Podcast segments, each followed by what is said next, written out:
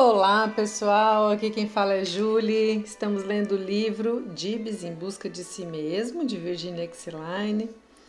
E hoje vamos ler o capítulo 18. No último áudio, a gente leu aquele belíssimo capítulo, na minha opinião, sobre o desabafo, né, o retorno da mãe do Dibs no consultório para falar das coisas dela e da relação dela com o Dibs. E hoje vamos ver o que a autora nos traz. Estamos na página 125. Uma onda de ansiedade invadiu-me quando Dona Jane telefonou-me na segunda-feira. Dia muito desejava saber qual a evolução do comportamento de Dibs na escola. Sem dúvida, algumas de suas atitudes expressas na ludoterapia deveriam ter sido transbordadas na escola. Dona Jane não me deixaria em suspense por um longo período. Estou feliz em comunicar-lhe que uma grande modificação se processou em Dibs. Tem sido uma transformação gradativa, mas todos estamos encantados. Não mais ficaram nossas perguntas sem respostas e em várias ocasiões é ele próprio quem toma a iniciativa de abrir a conversa. Suas atitudes dominantes refletem calma, alegria e interesse pelas outras crianças. Sua linguagem é correta e sua expressão rica a maior parte das vezes. Entretanto, se alguém o magoa, o retrocesso, a forma de falar abreviada e imatura estalam-se. Geralmente refere-se a si próprio usando o eu. Reda parece pequena para conter todo o seu extra, extravasante contentamento. Estamos todos alegres com seu progresso. Pensamos então em dividir com você a nossa alegria, comunicando-lhe estas informações. Com certeza participo de toda essa satisfação Seria possível combinarmos uma hora em que pudéssemos ficar juntas para que ouvisse mais detalhes sobre o desenvolvimento da conduta de Dibs? Que tal você, Reda, e eu almoçarmos juntas um dia desses o mais próximo possível? Questionei. Claro que também nós teremos enorme prazer nisso, respondeu Jane. Respondo também por Reda. Ela continua acompanhando o grupo já na etapa seguinte concordamos que teria melhores condições para atender Dibs. E certamente era esta sua grande vontade. Na verdade, o apoio que ela, que dela, o apoio que dela o nosso garoto vem recebendo tem sido inestimável. No dia seguinte, encontramos-nos para o almoço quando tivemos uma conversa reveladora sobre Dibs. As professoras narraram as débeis tentativas iniciais que Dibs enfrentou para romper o seu isolamento habitual. Nenhuma de nós duvidava de que ele estava consciente de tudo que ao seu redor ocorria. Nossas conjecturas eram corretas. Dibs permanecia ouvindo e aprendendo enquanto se agachava debaixo da mesa, ao lado do grupo ou nas outras oportunidades em que se sentava de costas voltadas para os colegas num aparente afastamento. Pouco a pouco foi se aproximando do grupo. De início, respondia com breves palavras as questões que lhe eram dirigidas.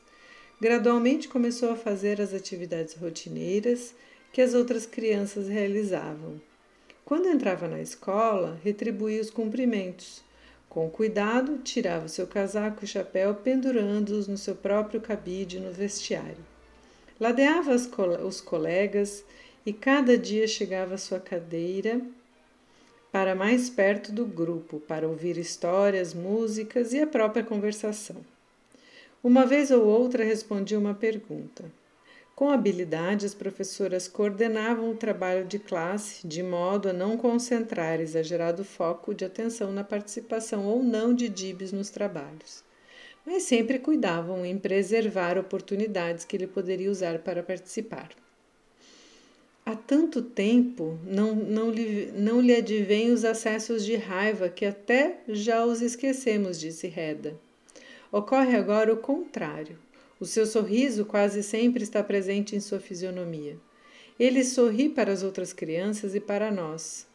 Logo que iniciou a aproximação com nosso grupo, mantinha-se perto de mim e tomava de quando em quando as minhas mãos para dirigir-me uma curta resposta.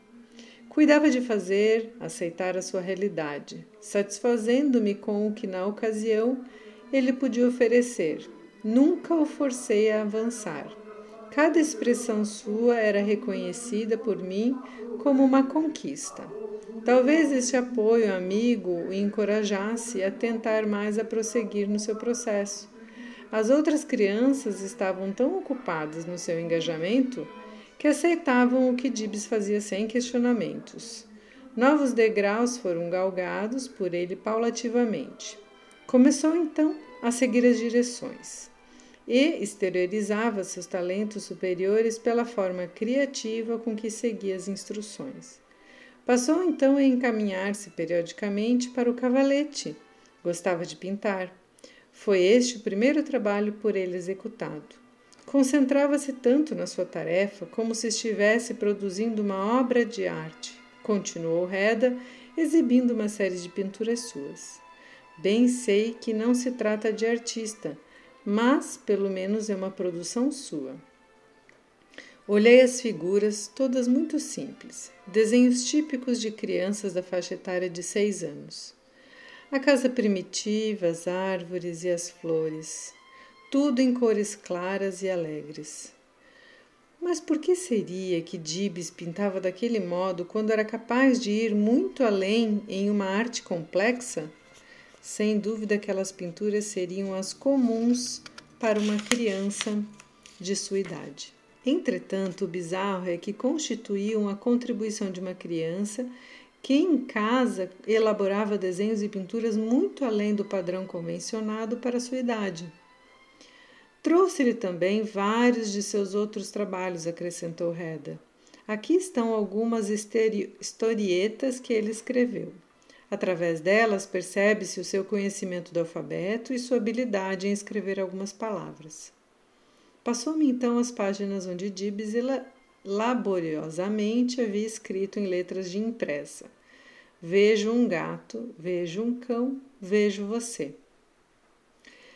Fixamos cartões embaixo dos objetos com seus nomes correspondentes para auxiliar as crianças a reconhecer a forma gráfica que os representa. Quando um dos nossos pequenos desejava escrever uma narrativa ou frases, nós o assessoramos Algumas de nossas crianças estão começando a ler. Poucos já sabem ler bem. E Dibs participa do grupo de leitura elementar. Examinei os nomes escritos por Dibs, tão vacilantes e rascunhados quanto os de um principiante. Seus sentimentos em conflito lutavam dentro dele. Aquela pintura tão simples, aquelas frases tão elementares, por que seria que Dibs estava sufocando suas possibilidades? Ou seriam estes sinais indícios de uma tentativa de sua parte para adaptar-se ao grupo de sua idade? Ah, e ele também já sabe ler, continuou Reda com entusiasmo. Como lhe dizia, está participando do grupo de leitura. Senta-se no círculo com as outras crianças e esforça-se na luta da aprendizagem das palavras. E quando chega a sua vez, lê os nomes pausadamente. Não muito seguro de si mesmo, mas em termos gerais corretos. Creio que poderia ler melhor do que o faz, apesar de sua posição ser igual à dos colegas. Fiquei estupefata com toda aquela descrição. Claro que o entusiasmo dos seus professores funcionava como um componente de muita significação para Dibs. Falei-lhes que sua capacidade lhe permitia, na verdade, realizar muito mais do que até então havia demonstrado na escola. Mas essa certeza não seria desencorajadora e não poderia nublar o seu progresso. Dibs havia vivido em dois mundos durante um longo tempo para qualquer de nós esperar uma imediata e completa integração. O desenvolvimento social de Dibs representava o fator mais importante agora na conquista da sua personalidade. Sobre suas habilidades intelectuais não havia nenhuma questão, a não ser que a indagação implicasse na perda ou no descuido dos seus dotes. Porém, nesse estágio, Não seria o ajustamento pessoal e social os aspectos decisivos para Dibes? E mesmo prioritários em relação à exibição de suas capacidades para ler, escrever ou desenhar em um nível que superasse qualquer criança de sua idade? Qual a vantagem em apresentar uma alta dotação intelectual se isto não proporcionava em determinadas circunstâncias um correspondente em bem-estar e harmonia para o indivíduo e para os outros? Então você está sentindo que Dibs está progredindo no seu relacionamento com o, o grupo? Indaguei. Percebi, no entanto, que a minha observação havia sido fraca e inadequada. Ele adora a música, Dona Jane acrescentou. É sempre o primeiro a apresentar-se para formarmos o grupo. Sabe todas as nossas cantigas, participa na banda rítmica, oferece-se para ser o elefante, o macaco ou o vento. Tudo com espontaneidade. Logo que começa a encenar suas pernas, apresentam-se trôpegas, mas ele vai ganhando em graça e ritmo à medida que se deixa envolver pela música. Não o empurramos para nada, mas compartilhamos de sua satisfação cada vez que ele dá um passo, por pequeno que seja, ao encontro de si mesmo. Sentimos cada dia sua alegria em ser membro participante do nosso grupo. Acreditamos também que as atitudes de sua mãe se têm modificado enormemente. Quando o traz à escola, parece-nos respeitosa e feliz com Dibs. Na volta, ele segura sua mão e seguem juntos com naturalidade. Que criança interessante! Sim, na verdade, Dibs é uma criança muito interessante, reafirmei. Parece estar tentando com todas as suas forças realizar-se como pessoa e membro do seu grupo. A sua mais notável modificação evidenciou-se quando da passagem do seu aniversário, temos na nossa escola um quase ritual para comemorações natalícias. Começamos sempre formando um círculo. Então contamos uma história e em seguida entramos com o bolo iluminado pelas velas. Todos cantam parabéns para você e o aniversariante que permanece ao, seu, ao meu lado apaga as velhinhas. Cortamos o bolo e distribuímos as fatias para a garotada. Pois bem, no dia em que anunciamos o aniversário de Dibs, não adivinhávamos qual seria sua reação. Há algum tempo atrás ele não participava de sua festa, embora o festejássemos da mesma forma que o havíamos que o fazíamos para as outras crianças. Este ano, logo que chegou a hora de organizarmos-nos em círculo, Dibs reservou-se de imediato o lugar ao meu lado, quando lhe cantamos os parabéns para você, sua voz soava mais alta do que to todos os companheiros. Impregnado de sentimentos, cantava: Parabéns, queridos Dibs, nesta data querida, parabéns para mim. Seguiu-se a distribuição dos pedaços de bolo entregues pessoalmente por ele, com um grande sorriso na face. Qualquer um que dele se aproximasse poderia ouvi-lo repetindo: Hoje é o meu aniversário, meu aniversário, estou completando seis anos. As professoras estavam felizes com Dibs e eu também. Mas a alegria de suas conquistas não deveria anuviar a visão de nossa próxima caminhada. Deveríamos ir mais além. Dibs deveria aprender a aceitar-se e utilizar seu rico potencial e não desprezá-lo. Ele havia alcançado novos horizontes indispensáveis para o seu desenvolvimento total. Confiava que o seu talento, demonstrado na sala de ludoterapia e em sua própria casa, transbordassem em suas outras experiências. As suas habilidades intelectuais haviam sido exploradas para testá-lo e, assim, tornaram-se uma barreira e um refúgio em relação ao mundo que Gibbs tanto temia. Ele acostumou-se a usá-las como um mecanismo de defesa e autoproteção, e nelas começou a insular-se. Se começasse a conversar, ler, escrever, desenhar bem além do nível de seus colegas, correria o perigo de ser por eles cortado e isolado pelas suas diferenças. Quantas crianças bem dotadas que se desenvolveram de uma maneira desequilibrada e que ficaram aprisionadas no seu mundo solitário. importa atender a todas as exigências fundamentais da criança, providenciando um quadro harmonioso de estímulos. No caso de Dibs, como promover tal complementariedade? Havia classes especiais para os bem-dotados, entretanto, ele ainda não estava suficientemente amadurecido para assumir um comportamento que o capacitasse a participar dessas turmas, ou para que essa experiência lhe fosse de fato proveitosa. No mais profundo do seu ser, Dibs envolvia-se na procura de si mesmo. Era imperativo saber esperar as vitórias, cada uma a seu tempo, e confiar na força interior dessa criança. A atmosfera em sua volta deveria ser tranquila, otimista e sensível. Programamos um congraçamento estudantil na escola outro dia. Reda contou-me com um sorriso. Reunimos no auditório os alunos menores.